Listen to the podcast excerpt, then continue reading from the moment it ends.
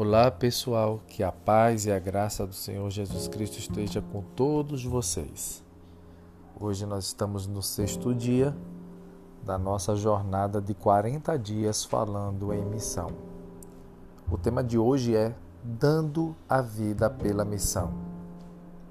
Na Epístola aos Hebreus, no capítulo 1, do versículo 1 ao 4, diz assim: Há muito tempo Deus falou muitas vezes e de várias maneiras aos nossos antepassados por meio dos profetas.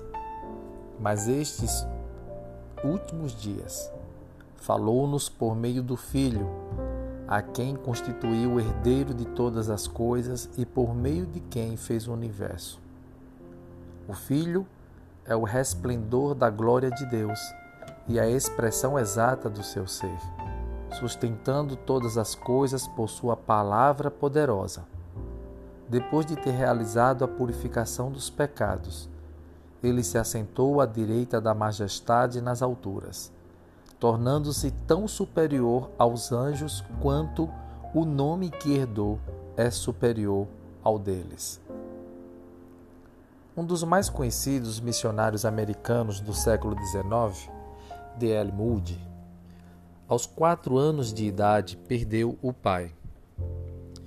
Em sua adolescência, porque a família passava dificuldades financeiras, foi trabalhar na cidade com um tio numa sapataria. Por sua influência, Moody começou a participar de cultos na igreja. Mas foi um dia na sapataria que seu professor de escola bíblica o ajudou a conhecer a Cristo e entregar sua vida a ele. Desde então, Moody trabalhou incansavelmente, organizando escolas bíblicas para ajudar pessoas a conhecerem a Cristo como o Salvador. Ele convidava pessoas para a escola bíblica de tal forma que em pouco tempo a frequência atingiu cerca de 650 pessoas. Um ano depois, chegou a ter mais de mil pessoas. Seu trabalho teve tanto impacto que até o presidente da República visitou uma de suas escolas. Moody nunca deixou de ser um homem simples e inteiramente entregue a Jesus.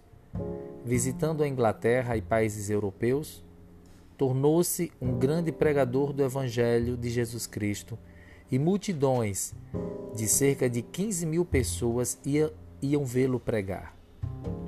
Voltando aos Estados Unidos, fundou uma igreja em Chicago que acabou sendo destruída no grande incêndio que atingiu a cidade. Essa experiência deu a ele um sentido de urgência na pregação do Evangelho, pois desde então passou a pedir ao público que respondesse ao amor de Deus em Cristo, entregando a vida a Jesus. Construiu uma nova igreja em Chicago, fundou o Instituto Bíblico Moody, que treina professores, pastores e missionários para o ensino bíblico e fez grandes conferências pelo país atraindo multidões. Foi conhecido como o maior pregador de seu tempo, mas nunca permitiu que isso o mudasse. Viveu para revelar o amor de Deus em Cristo Jesus. Isso porque Jesus é a revelação máxima de Deus ao homem. Foi Jesus que disse: quem vê a mim, vê o Pai. Evangelho de João, capítulo 14, versículo 9. Jesus é a exata expressão de Deus aos homens. Viveu para revelar o amor e o caráter de Deus. Deu sua vida para cumprir o plano da missão de Deus na história da humanidade. Morreu para dar aos homens a salvação dos pecados e a oportunidade de se achegarem a Deus inaugurou um novo tempo, o tempo da graça, do favor de Deus aos homens, permitindo que todo o que crer nele seja salvo. Assim como o apóstolo Paulo escreveu aos Romanos no capítulo 3, versículo 23 e 24. Jesus cumpriu sua missão. Ele desceu do céu para viver como um homem simples, revelando a Deus. Mude um homem simples, no século XIX, deu sua vida pela missão de Deus na Terra e ajudou milhares de pessoas a conhecerem a Cristo. E você? Você em missão.